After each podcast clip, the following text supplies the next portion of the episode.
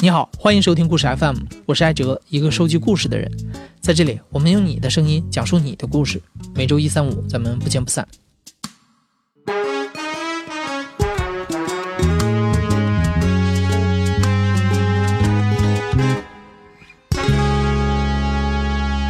今天是二零二零年的二月二十六号。最近几天，大家都开始关注新冠肺炎疫情在世界各地蔓延的情况。不过，我们目前能看到的信息基本上都是一些综合的新闻报道。但生活在世界各地的人，他们真实的感受是什么样的？他们怎么评价当地政府的应对措施？在今天的节目里，我们和疫情相对比较严重的几个国家和地区的朋友聊了聊，让我们来听一听他们的体验。首先，先了解一下日本。从钻石公主号停靠横滨开始，日本的疫情就受到了很大的关注。在二月十三日，日本出现了首例的死亡病例。截止到今天，已经累计确诊了八百六十二人，其中包括游轮上的六百九十一人。最近几天，在社交媒体上，很多日本居民在抱怨，觉得日本官方的防疫工作不够积极，很多操作让人觉得非常困惑。不论是允许钻石公主号上的乘客搭乘公共交通回家，还是对轻症患者的检测不够严格，都让人担心这种佛系的防疫方式会不会导致日本疫情的恶化。今天节目开篇的这两位讲述者都是日本人，目前身在日本的青井泽和东京。这两位朋友在中国和日本都有超过十年的生活经验，也都是北京大学医学部毕业的留学生。接下来你将听到他们在日本的一些见闻。我叫徐云泽，然后我是日籍的，在中国北京大学留学的学生，是在临床医学，是前年毕业，去年我一直在北京医院的急诊工作，然后今年我是在庆应大学医学部，呃，生理学教室念博士。我是妙石，我是二零一八年也是跟云泽同时毕业的，然后在北京大学医学部毕业，然后现在是在天津总医院实习。武汉的疫情开始流行的时候，我就在担心这个疫情会不会传播到日本了。嗯，一月二十号的时候，武汉已经有很多人感染了，那时候就已经有官方的消息了。我是正好在日本，所以就买了很多口罩，但是那时候口罩就已经开始断货了，很多 N 九五、DS 二的口罩买不了了。嗯，我是二月三号回到日本的，那时候百分之八十的人都没有戴口罩。确实，呃，网上有一个段子就是。嗯，有两个年轻人就在西伯亚，就是比较热闹的，有点像王府井这样的地方，然后没戴口罩走出去，然后媒体人问：“哎，你为什么不戴口罩？”说：“反正感染了，年轻人的致死率也是零点几，所以我们也不会死。”啊，警惕性还是有点不够。我很担心，这有点像是武汉早期的，就是疫情开始传播的时候，很多人的心态。哦，对我，我听到不知道是不是不应该说，但是我听到比较好玩的，就是我跟日本的医生说到，因为中国会说这个病毒对那个老年人有危害，然后很多人宅在家里，然后会促进是促进出生率什么的，然后我跟日本的医生讲了之后，他们就觉得很有道理，然后他们也觉得日本的政府肯定是想要缓解老龄化，然后故意就是怎么呃放宽预防的措施什么的。对，但估计也是开玩笑。这当然是一种阴的阴谋论啊，但是这个阴谋论不能太当真。嗯嗯，日本民众在批判这个后生省做的是米兹基瓦泰萨克，就是之前做的准备不够。嗯，但米兹基瓦泰萨克就是呃临就是临时对付、临时应变，不太相信官方所报道的事情和官方所做的努力啊。觉得他们做的还不够。日本的官方还没有给出针对新冠状病毒的，呃，正确的诊疗指南。现在发出来的诊疗指南比较暧昧，然后普通的医院根本对付不了，所以普通的医院就是接到类似新冠状病毒的患者之后，他会把这个患者推到别的医院，然后别的医院他也诊断不了，又推回这个医院，然后弄得患者好像有延误病情的情况。还有就是，嗯。诊断新冠状病毒用的 PCR 试剂好，呃，也不是所有地方都有。从日本新闻里面了解到，日本不想让私营企业参与这个事情，然后私营企业其实能够生产的试剂量是非常多的，但是日本想要一个国营的研究所去生产这个东西，所以他不委托给私营的企业，因为私营企业贵。所以就数量很少。我妈就在旁边，我妈就在正在看那个新冠状病毒的一些新闻，然后，他政府已经要求民众开始警惕了，大约有一半的人开始戴口罩了，但是还有那么多人没有戴上口罩，可能从今天会开始改起，可开始变好，因为现在新闻才开始陆陆续续报道要，呃，警觉警觉，是晚了很多了，嗯，至少日本肯定。不会像武汉那样封城，因为它就是制度不太一样吧，它封不了城。嗯，这个是一个。第二个就是，呃，日本应该怎么在早期预防这些疾病？应该就是增设几个医院，或者是设定几个医院，是专门为新型冠状病毒患者住院而设计，然后在那儿培训一些人员。新闻上有报道，就是霍山省规定的几个医院，也就公布了十几个医院的名字。或者是去派几个人到这中国的疾控中心研究一下这新冠状病毒中国是怎么对付的，那日本是怎么对付？因为中国已经有经验了，咱们是可以借鉴的。我跟那个日本的医生，呃，这几天就有频繁的 line，然后他想要问我中国是怎么报道的之类的，比如那个气溶胶传播，中国很早就报道了，但是日本就一直否定，在电视里都说没有气溶胶传播。就我告诉他有有这个传播，然后他就说啊，果然是因为他觉得这个传染力太大了，感觉不像是日本电视媒体报道的那样，只有飞沫和接触传播。嗯，然后把不同年龄的那个死亡率，就是云泽发朋友圈的那个发给日本医生，然后他也觉得这个很有借鉴的地方。他们医院好像还没有发现感染者，然后他说可能日本的医生都会跑掉，不像中国的医生那样就是志愿者，然后去武汉支援那种，因为日本的医生没有那么多，感觉没有那么多，怎么说呢？就感觉中国的医生是更无私，因为他们可以拿很少的薪水，然后去做很辛苦的工作，但是日本医生是做做不到的。对中国医生其实是一个付出很多，但是得到的很少的职业。其实有有些中国医生工资量其实可以跟军人啊、警察这样的高危职业相比，但他们拿的工资就非常少。相比而言，日本的医生是被娇惯了。你要是临时有这么大的就是临床突然事件发生。我不知道有多少人能挺得出身。我觉得两个国家都做的挺好的，在他的体制内做到了他应该做的事情。问题是，这次疫情就本来就比 SARS 的感染率还要高很多，嗯，都被打了一个措不及手。所以，其实一定程度上的临时应变是需要的，也是应该的，也是能理解的。这可能是有制度上的那种过不去的坎吧，也不能像。嗯，中国一样可以有秩序的把这些有嫌疑的患者给那个单独的隔离起来。日本他已经做到了他自己该做，但是有些就是法律上、就权益上、个人上面那个迈不过过去的坎，就是迈不过去。这些人要是觉得自己的人权或者被威胁到了，他是可以提出抗议。我们要做的就是在个人防护上就是做好。就做好本分，保护好自己和自己的家人，那就足够了。另一位来自日本的是小熊，他可以从一个普通市民的角度聊一聊他所看到的日本疫情发展中的无奈和转机。我叫小熊，我现在生活在日本的东京，我现在的工作是一个程序员。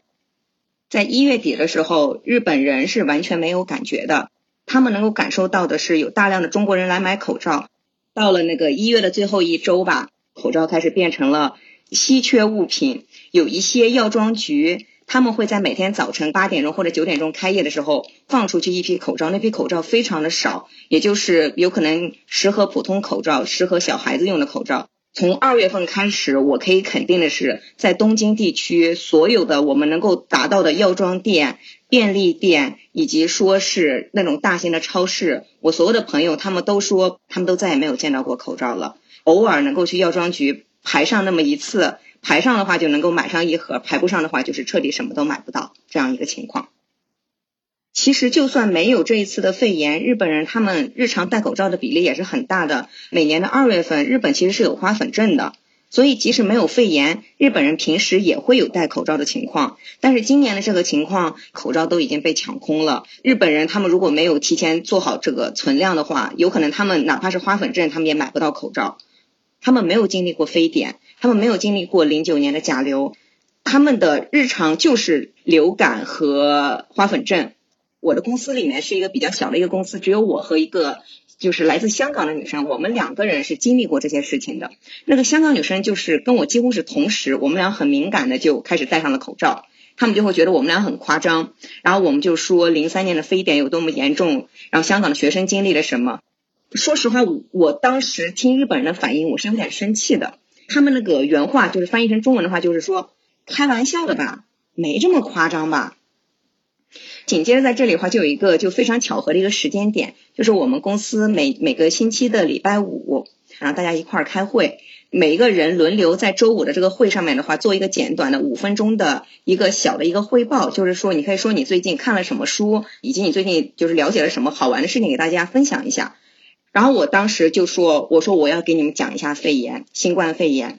结果就是这个时候就。引来了我这个二月份情绪的一个波动的最高峰吧，就是二月十四号那一天，我做了这个发表，就是做了这个报告之后，他们没有觉得这个肺炎的传播有多么恐怖，这个死亡率有多么恐怖。他问了我几个问题，第一个问我说，这个事情的这个肺炎的后遗症是什么？我当时一听就懵了。首先，这个事情还没有结束，非典的后遗症，那个股骨头坏死那些也是过了几年之后咱们才陆陆续续的知道的，对吧？以及说是现在在这个治疗的过程中，你这个用的什么药，其实大家都在不停的试错。我们没有人知道现在的这个情况下后遗症是什么。他们问我后遗症是什么，我当时一听，我第一反应就是，你们在说笑吗？咱们应该先想的是预防，而不是后遗症，好吗？然后紧接着他们第二个又说了一句，说很快就要到三月份了，就会暖和了，天气一暖和，这些肺炎就，意思就是说会消失。这个时候，那个香港女生就补了一句说。那现在在泰国、菲律宾、新加坡也没有消失，然后日本人就还是一副那种就是非常不重视的样子，就觉得哎呀，我这个报告讲完了之后，他们不戴口罩的还是不戴口罩，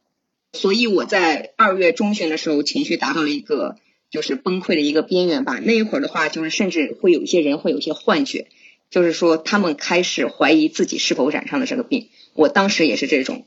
我会觉得完了，我是不是有病了？哎呦，我的嗓子疼。哎呦，我的眼睛也疼，然后我甚至去做了一次花粉检测，因为我其实没有花粉症的，我去了医院去做我的那个花粉症的检测，结果出来的也是并没有花粉症。当时医院会有放那个广播，就是说如果你有从中国武汉来的历史，以及你有发热症状，请你到什么什么什么地方来。到现在为止，他们的那个就是确诊的这个门槛非常的高，要求你说三十七度五以上，持续四天。还是得有跟武汉人，呃，跟湖北人，然后最近增加了一个跟浙江人，也就是说，只有湖北和浙江人，你跟他们有密切的接触，或者你去过这两个地方，他才给你做检测。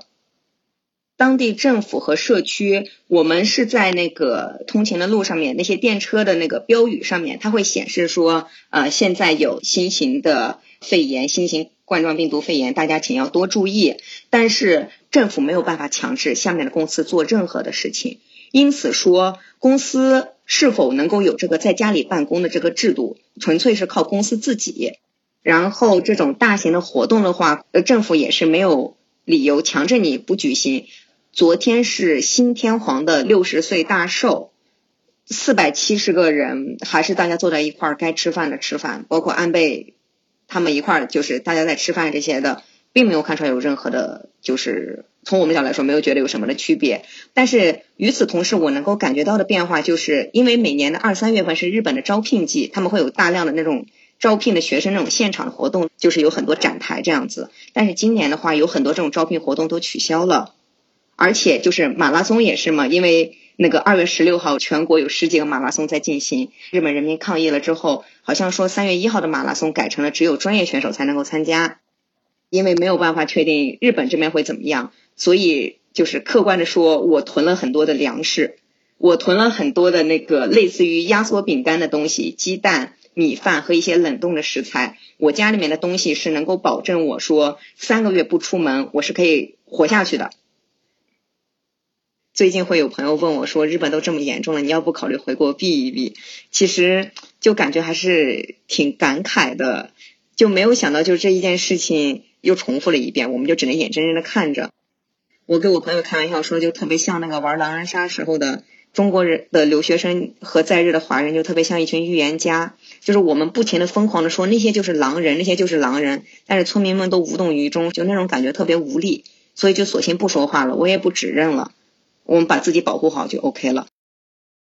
接下来的这位讲述者是一位韩国人，目前生活在韩国大田。最近几天，韩国的疫情不断的加剧，截至到今天，确诊人数已经过千，是中国之外确诊患者人数最多的国家。我叫崔成范，我今年二十六岁，我住在韩国，住在一个城市叫大田。在韩国，二月初没有什么严重，大家这么觉得，但是。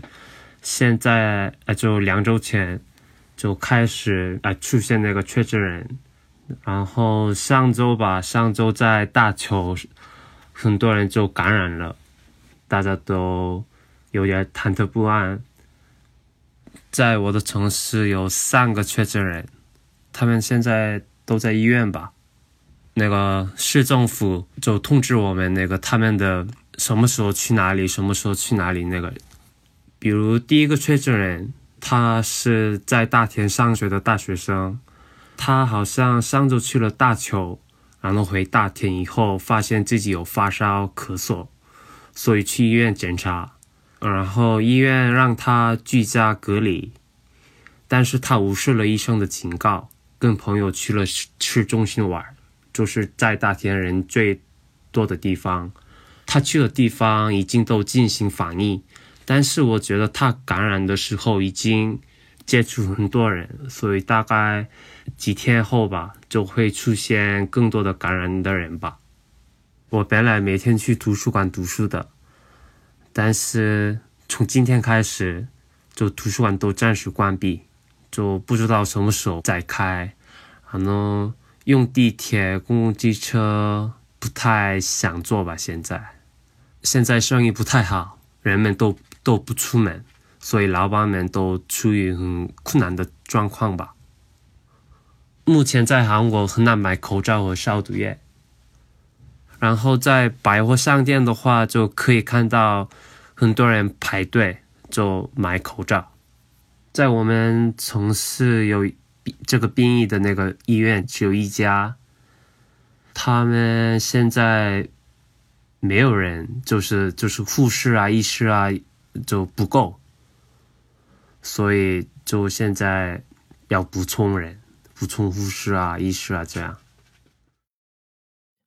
一月二十三日，新加坡确诊了第一例输入性新冠肺炎案例之后，一月二十七号起陆续启动了国家级的防疫布置。但令很多人疑惑的是，总理李显龙却在视频讲话中说，新加坡不会封城、不停工，健康人不需要佩戴口罩。这让很多人形成了新加坡佛系抗疫的印象。但是将近一个月过去了，截止到节目播出前，新加坡的累计病例九十一例，零例死亡，并且已经多日实现治愈人数大于新增病例。目前新加坡的疫情已经大大的缓解。那么新加坡是怎么做到的呢？我叫小菠萝，今年二十一岁，在新加坡留学。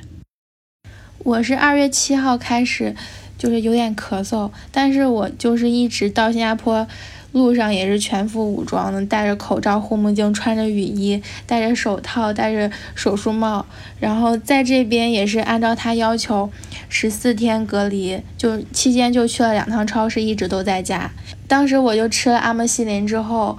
嗯，第二天就好多了，就不怎么咳嗽，我就没在意这件事情。我刚开始就觉得对新加坡没什么信心，就觉得可能会爆发，我估计下学期不能正常上课了，有可能还要回国这个想法。然后那个总理不是说不戴口罩吗？而且还不不停工就正常上班，我就觉得理解不了，因为国内就那么控制了，还还就还在增加，这边居然还要正常上班，还不戴口罩。我来的时候已经买不到口罩了，二月四号的时候。五分之一吧，就很少，就大部分都是中国人戴的，就当地的人还有外国人都没有，因为他这边提倡的是生病了戴，不生病了不需要戴。他这边还就有大型的聚会，就有那个万人聚会，还有什么航天展览，每就连着两天的万人聚会，对，我就觉得应该估计每天都增加好多好多，就是其实挺重视的，看似不重视，其实还挺重视的。嗯，经过我的观察，我觉得就是这边的消毒措施比较好，就是商场就是比平时的消毒要嗯增强好几倍，小区和学校、商场每一层都安了那个消毒免洗消毒液，就是我们那个公寓也是，就是就提前已经加上了。我来的时候到处都买不到，但是公寓就有。但是去商场就吃饭什么的，就会先给你量一下体温，然后进去之前先把你手消毒一下。学校是每个人先测体温，消完毒才能进去，就是它的效率还是蛮高的。就是到二月十七号的时候，我嗓子又疼了，就扁桃体发炎嘛，我就去我家附近的诊所去想开点药吃。就我到那个诊所了之后，那个人家听说我是河南来的，而且还有点咳嗽，那个诊所的医生就直接叫了救护车，让我去医院做检查，就强制的必须的，不去不行那种。我是先从诊所，诊所在我家旁边嘛，我先。到家，我说我拿点东西，然后救护车就给我打电话，他就到了，他在跟保安登记，我不知道他在登记什么，但是然后我就直接上了救护车，大概二十分钟左右吧，到了国家疾控中心陈独生医院对面的那个。你进去之后，他先写个人信息，就是先给你量体温、量血压，就是然后领到一个就是大厅吧。因为我去医院，我本身觉得自己防控的挺好的，应该没什么问题的。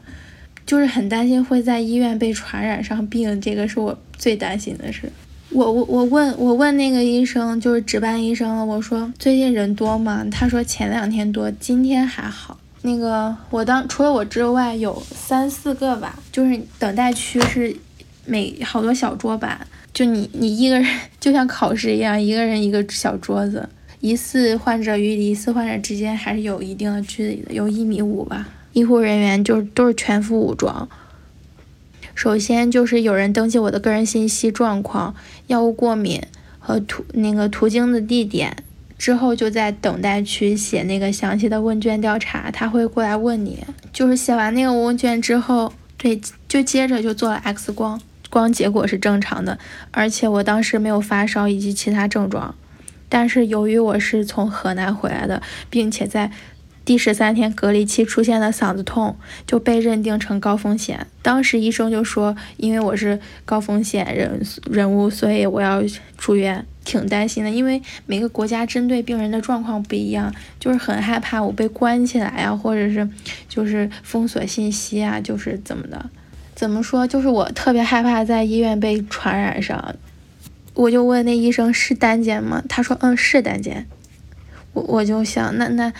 反正 现在也走不了了，那就上去吧。他就给我领到了一个，就是隔离病房，有两道门，然后一个床，还有一个洗手间。对，就是因为新加坡寸土寸金嘛，比我住的公寓还要大。他是那个那个隔离病房是只能外面进，里边不能开。对，然后传送东西的话是有一个小窗口，就像饭店传菜的那种。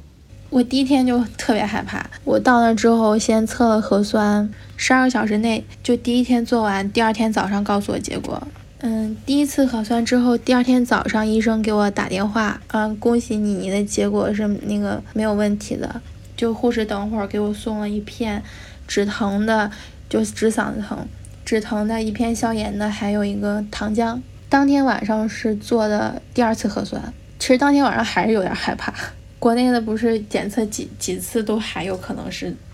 患者吗？就效率挺高的。第一天第一天检测完，第二天早上就出了；第二天晚上检测完，第三天早上就出了。出了之后就是向上申报了之后，立刻就可以放行了。他给我开了五天的 MC，就是如果你在做工或者在上学，就是待在家里不去做工的那种，但是没有限制你出行。MC 就是医生的医嘱，就是。开的假条，而且它是全程是免费的，没有收一分钱，包括救护车还有去医院，所有的都不要钱。因为他这边说病毒无国界，就是你不论是哪个国家的，只要在这儿在境内发生的状况的都不要钱。一月底的时候，意大利境内已经发现输入性新冠肺炎的患者，成为欧洲最早发现病例的几个国家之一。不过，他在将近一个月的时间里，确诊病例一直是个位数。但是就在刚刚过去的这个周末，意大利境内的新增和确诊病例呈现井喷式的增长，目前已经确诊三百二十三例，十一例死亡，成为欧洲疫情最严重的国家。我叫张三，嗯，我今年二十六岁，我在意大利的米兰是学生，我已经来意大利七年了。然后当时意大利的第一例就是武汉旅行团的一对老夫妻嘛，当时在罗马。并发，然后被救治进医院的。当他们发现意大利有这个第一例确诊病例以后，然后他们当时意大利这边的反应就是立刻切断了和中国的所有的直航航班。现在其实差不多也一个月过去了，然后在这一个月，然后直到前两天意大利开始大规模爆发之间的这几天呢，这段时间其实意大利境内，嗯，大家都没有 什么过多的反应。他们的心情是非常放松的，就觉得没什么大不了的。冠冠状病毒的事情离他们的生活其实也很遥远。然后整个意大利一共只有两例，都是中国人，都在罗马已经被防护起，已经被已经在医院里被隔离起来了。大多数是一些留学生，他们上机的时候会，嗯，自发的有一些戴口罩这样的行为。但是意大利民众他们是非常不理解的，因为在他们的意识形态里面，就是戴口罩是除非你是。呼吸系统的疾病很严重，医生会建议戴口罩，就是是一个必须必须操作的行为的时候，他们才会戴口罩。不然的话，他们平时日常是没有这种生活习惯的，他们会觉得会觉得很不习惯。然后在头几天，甚至也曾经引发过一些小范围内的恐慌吧。是这样，意大利的这个传播很是很奇怪的，因为最早在意大利是罗马有三例，然后两例是中国旅行团的游客，还有一例是当时从武汉撤侨撤回来的一个意大利人。然后一个多月以来，几乎是一直都只有这三例，然后是都是全部在罗马城内。但是这次的爆发呢，却是爆发在米兰周边的几个小城先开始的。他们现在有一个疑似的零号病人，但是没有能确诊，因为这个所谓的零号病人就是从中国回来的意大利人联系到了这个人，然后把他带进医院去检查，发现这个人的身上有病毒，有携带病毒，但是他自己本身没有任何症状。然后，由于跟这个人密切接触，他们一起吃饭的另外一个这个意大利的一号病人，就是第一个发病的这个人呢，他感染了之后，因为这个病毒也是有一段时间的潜伏期嘛，然后他在这个潜伏期的时间内，几乎其实也就是三五天之内进行了非常多的社交活动，他包括甚至参加了两场跑步比赛，还去踢了一场足球，然后 去酒吧跟朋友喝酒，然后他家里还有一个已经怀孕八个月的。妻子，所以就是由这个人开始，应该算是正式的所谓的大范围传播吧。到上周五开始，大家是开始意识到这个事情严重了，因为开始，因为首先是确诊病例就是爆发式的增多，就是三这次一个周末吧，就从上周五然后到今天这四天之内突然爆发出两百多例，然后包括其中现在已经是有五例是是死亡的。之前这一个月的时间里，是国家的宣传力度不够的话，那么这几天其实不管是新闻报道，然后还是各方面给出的通知，然后包括停止所有的公共活动啊，然后所有的学校停课啊，这些这些这些措施来看，其实政府给的这些公告的力度是很够的，只是国民真的就是。只只能说这个民族的性格真的是这样，就是觉得很乐观，过分的乐观。街头采访，大部分意大利人的反应是：我们知道这个情况，嗯，我们会注意，但是我们不戴口罩。为什么戴口罩呢？没有必要啊，我们也不是很担心。然后甚至还有一些比较呃娱乐向的新闻，就是有那种意大利人在酒吧里面说：不要紧，我们有喝酒，没有酒精保护自己。是真的，就是意大利人真的这这个国家的国民呈现出一种过分乐观的。心态你知道吗？这个我觉得是比病毒更可怕的事情。呃，我和我身边的留学生朋友，我们绝大多数人都采取的措施是，我们在之前可能就已经有预先性的有呃购买一些口罩啊，包括购买一些酒精啊，或者是消毒水之类的这些这些物资。然后，但是意大利人是一直到这两天，尤其是在周六周日这两天吧，有一个爆发式的去超市抢购的行为。然后今天。已经出很多新闻，就是超市里面的货物被被抢购一空，然后各种消消毒消毒用品也是都脱销，你知道吗？就是超市的货架从来没有那么干净过。真的在防护措施这件事情上，给出的反应真的是比较慢。就以我今天早上出门在地铁和和街上来看的话，戴口罩的人的比例几乎是六比一到十比一间。然后大多就是这这其中戴口罩的人，其中还有大概一半左右戴的是非常普通的防灰尘或者是普通的棉质面罩，然后还有很多人就是裹了一个围巾，你知道吗？就是围巾的位置裹高一点，裹到口鼻那里，更像一种自我安慰。就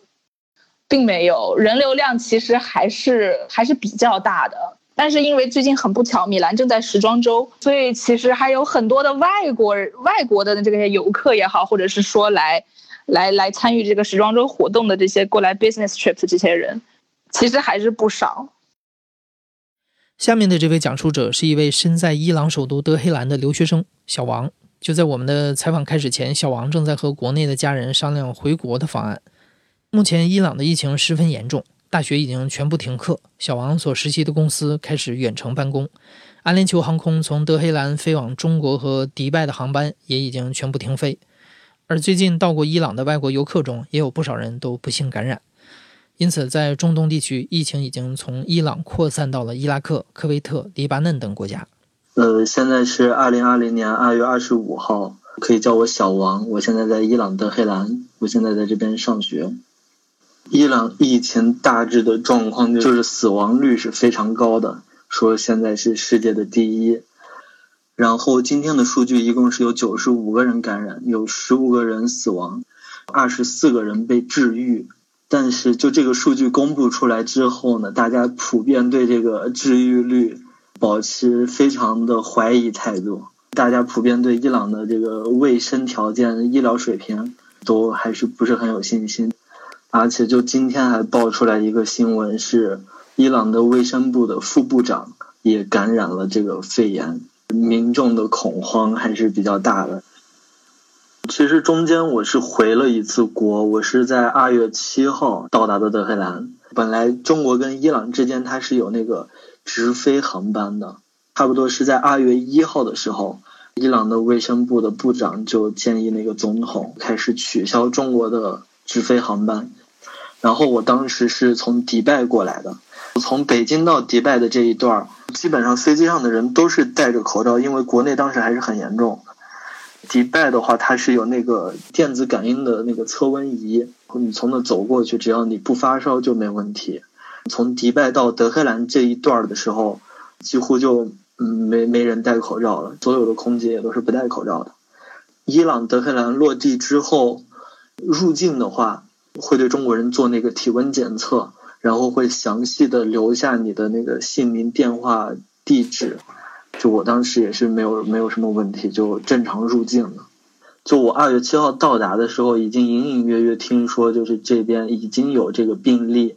但是因为他们马上就要这个大选，政府也是为了让这个事情顺利的进行，就暂时的把这个感染的消息给压下去了。然然后其实还有一个现象就是，跟伊朗人聊天的话，你问他们问这这个病毒现在有没有来伊朗，他们都说是来了，然后他们也都说是政府在控制这个消息，但是他们也都不去买口罩，也都不去做防范。呃，我我我现在形容他们的那个感受，应该就是事不关己高高挂起的感觉。这个事情发生在遥远的中国，好像就跟他们没有一点关系一样。他们这边的观念就是说，你戴着口罩，就说明你有病。呃，可能就有些人哪怕就真的有病，也为了让大家不用异样的眼光去看他，就还是可能会选择不戴口罩。其实这是一个非常危险的行为。然后我我也就在来之后也开始去药店买了口罩呀、消毒用品这些东西，在那个时候的价格都还是很稳定的。然后我在伊朗，我在自己家也待了有半个月的时间，做了一个自我隔离的事情。这半个月的话，就是我刚到学校的时候，学校那边的那个有有一个卫生机构，然后他就直接打电话说让我去那个他们校医院做一个检测。刚去之后，那有一个大厅，然后里面有医生，我刚开始在大厅里面等，嗯，然后医生会叫我进去。其实他也就是看了一下我的喉咙有没有发烧呀，用那个放大镜还是什么东西，看了一下耳道有没有发炎，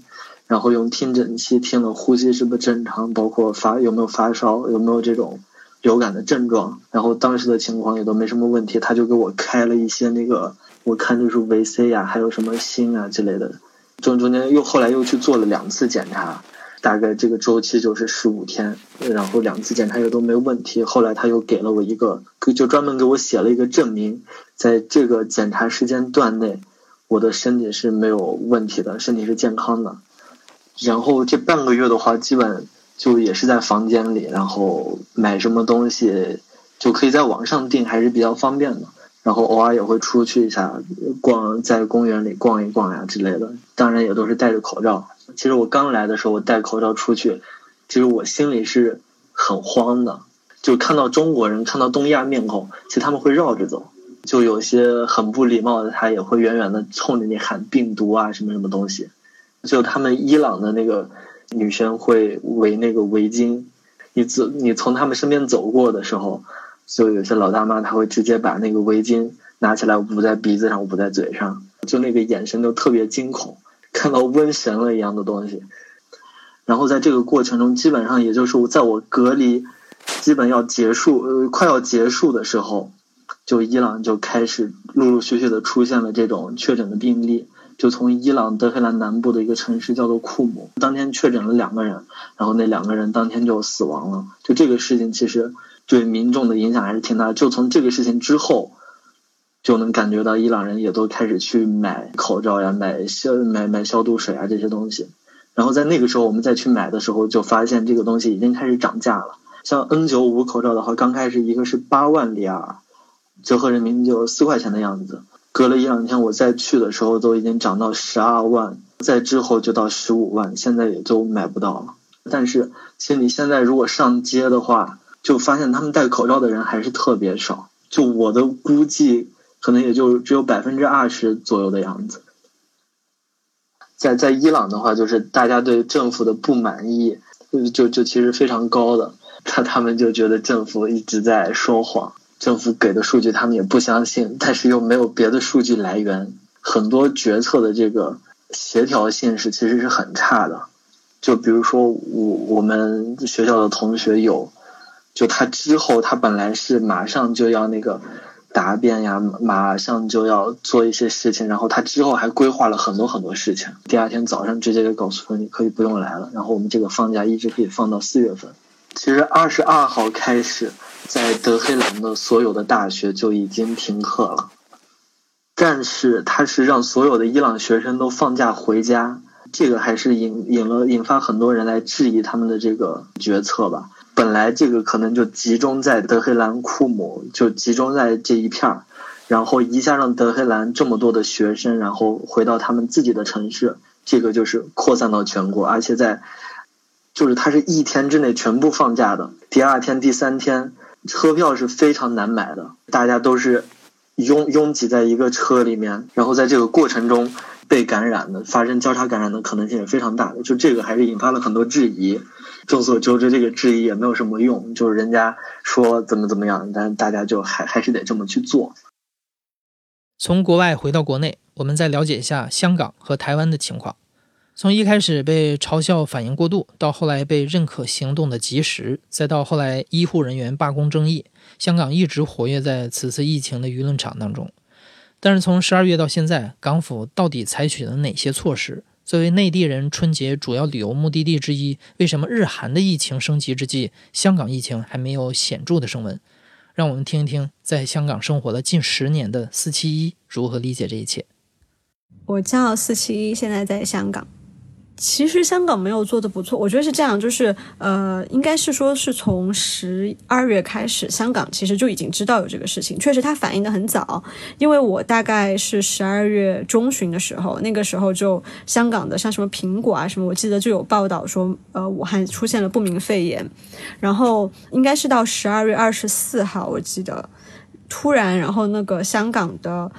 邮政局发了一个。呃通知，就说呃邮政局不再接任何向武汉发的那些信件啊、货物啊都不接了。突然一下，我的那些香港的同事啊、朋友就开始给我发这个信息，就说好像很严重什么什么的。那个时候你想，才十二月二十四号，内地都没有任何反应嘛？那个时候，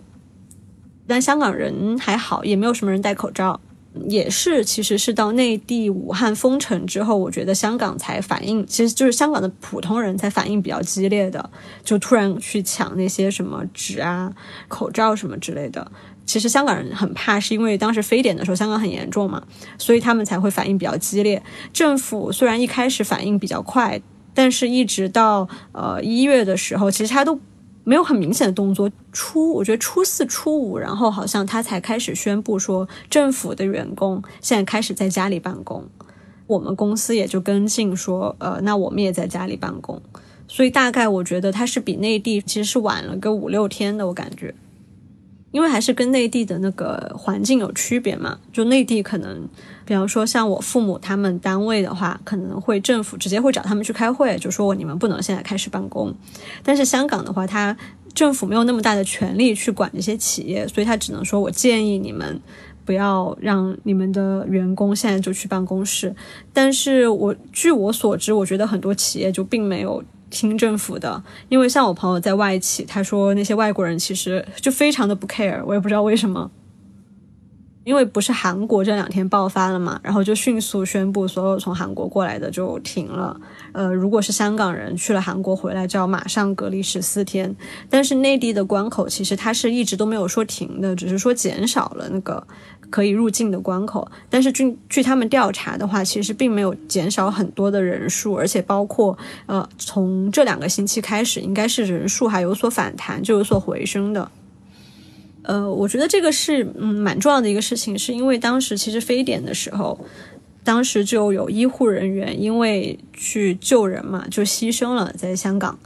他对香港人的打就是触动是很大的。就香港有一句话叫“医护人员不是康长”，就是说，呃，医护人员不是保险套。就我们不能让什么事情都让医护人员冲在第一线，因为他们也是有父母的，他们也是人，所以我们不能让他去替我们冒这个风险。所以我们要尽量的减低他们的风险。那怎么减低他们的风险呢？所以香港人就说：“那我们就是要封关。那不封关的话，我们宁愿医护人员不工作。”那就医护人员罢工，我们也支持。所以那个时候就开始医护人员他们自己有一个工会，然后就开始组织一些罢工，也是经过了投票的。他们工会内部投票通过了这个事情，然后才开始罢工这样子。医院还是会正常运作，就是说也一部分人罢工吧。其实他一直都没有同意嘛，到现在他也没有同意。他是那种青蛙，你你就是戳他一下，他跳一下；戳他一下，他跳一下那样。就是政府就是最开始宣布罢工那天，我还在看记者会，然后呃，就林郑月娥说这个罢工是不对的，但是呢，呃，那我们现在就宣布先封两个关口，然后隔两天医护人员继续罢工，然后林郑月娥就说呃，那我们宣布再封两个关口。但是就一直这样僵持，然后也没有封完全部的，一直都留有，应该是深圳湾还有港珠澳大桥两个关口。到后来，因为医护人员也不可能一直罢工嘛，其实因为他们毕竟还是要去救人的，所以就应该是罢工了一个星期左右，医护人员也就没有继续罢工了，然后就维持有两个关口这样子。就是很多香港朋友他们一开始会说一个事情，就是说。叫勇武救港，为什么勇武救港呢？就是因为去年就是这个事情一闹嘛，确实到香港的人来，就是人流量其实是减少了的，就减少了很多。其实从一方面来讲，从内地到香港的游客少了，然后能够携带病毒的人进来的也少了，所以香港可能才没有那么快会爆发什么的。如果是按照原来的那些，就是你想，本来这个事情爆发就是十二月份，就是那个圣诞节，正好是香港打折季。按照原来的那个人流量，香港肯定不知道已经来了多少游客，那肯定我觉得就跟非典当时的情况就差不多了，就一下就可能在酒店就爆发开了。最后一个故事是来自于台湾地区。而且这个讲述人的声音，你也许能认出来，他就是故事 FM 第二期节目《留学大陆》，让我再也无法回到台湾的主人公陈婉容。陈婉容目前生活在台北，他告诉我们，台湾目前有三十一例确诊，一人死亡。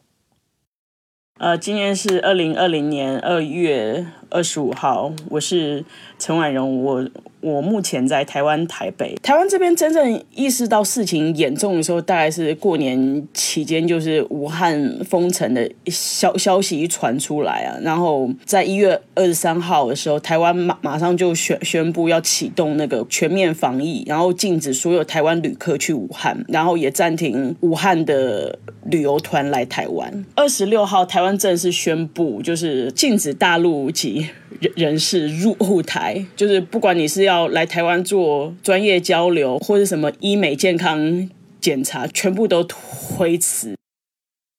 因为我当时听到，就是台湾政府这个宣布的时候，我就傻了、啊，因为这等于宣布我在疫情期间是失业状态。对啊，因为我就是我的工工作就是跟大陆人往来的非常密切。我觉得最普遍的现象就是大家买不到口罩，这个跟大陆应该一样吧。一开始还没有这么人心惶惶的时候，我当时原本想着就是可以从台湾寄口罩给给我那些需要口罩的大陆朋朋友，然后结果没想到就是台湾这边很快的就宣布不允许口罩出境，就是我买的口罩没有办法寄到大陆去嘛，这让我非常的嗯失落吧。然后后来后来我才。知道就是台湾政府这么这么限制是有原因的，因为台台湾自己本身的口口罩产量都都很不够。人心惶惶是从那个新闻武汉封城开始，就是这个新闻一爆出来，台湾就再也买不到口罩。然后二月六号开始，台湾购买口罩必须要实名制，而且很有趣的是，一三五呢是给身份证号码最单数的人买。然后二四六是给双数的人买，礼拜天是所有人都可以买。因为我这一阵子也一直在关注，就是大陆那一边的讯讯息嘛。那那我觉得台湾这边做出的反应就是掐住源头啦，就是他对于机场入境的旅客比较严格。那什么社区邻里？之间就是倒是跟平常一样，就是没有什么，就是一定要强制戴口罩啊。然后以台北市来说的话，就是上街的话，还是有三四成的人不会戴口罩。那我们这边的学学校就是今天才开学，原本应该二月十号的，然后推迟了两两个礼拜。一开始就是那个有有一个从大陆。玩回来的台湾旅客，就是他回台台湾的时候，然后他他填写那个资料，然后他他完全用的是假名字、假电话、假地址。然后就这这件事情被台北市政府追追查出来了，然后柯文哲非常生气，然后柯文哲直接发在 Facebook 上公开他的姓名，就说我们要找的就是你，要全台湾都通气这个人。然后柯文哲就说，呃，我们让你居家。检疫，我们会定期送饭给你吃，然后我们会弥补你这段时间的损失。但是你留下假的资料，然后就不要怪我们会惩罚你。反正就是那个罚金会非常的重。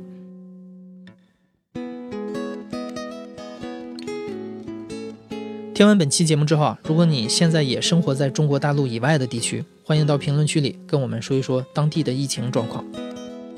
你现在正在收听的是《亲历者自述》的声音节目《故事 FM》，我是主播艾哲。本期节目由刘豆、林峰、野捕、梁科和我制作，声音设计彭涵。感谢你的收听，祝你和家人都平安健康。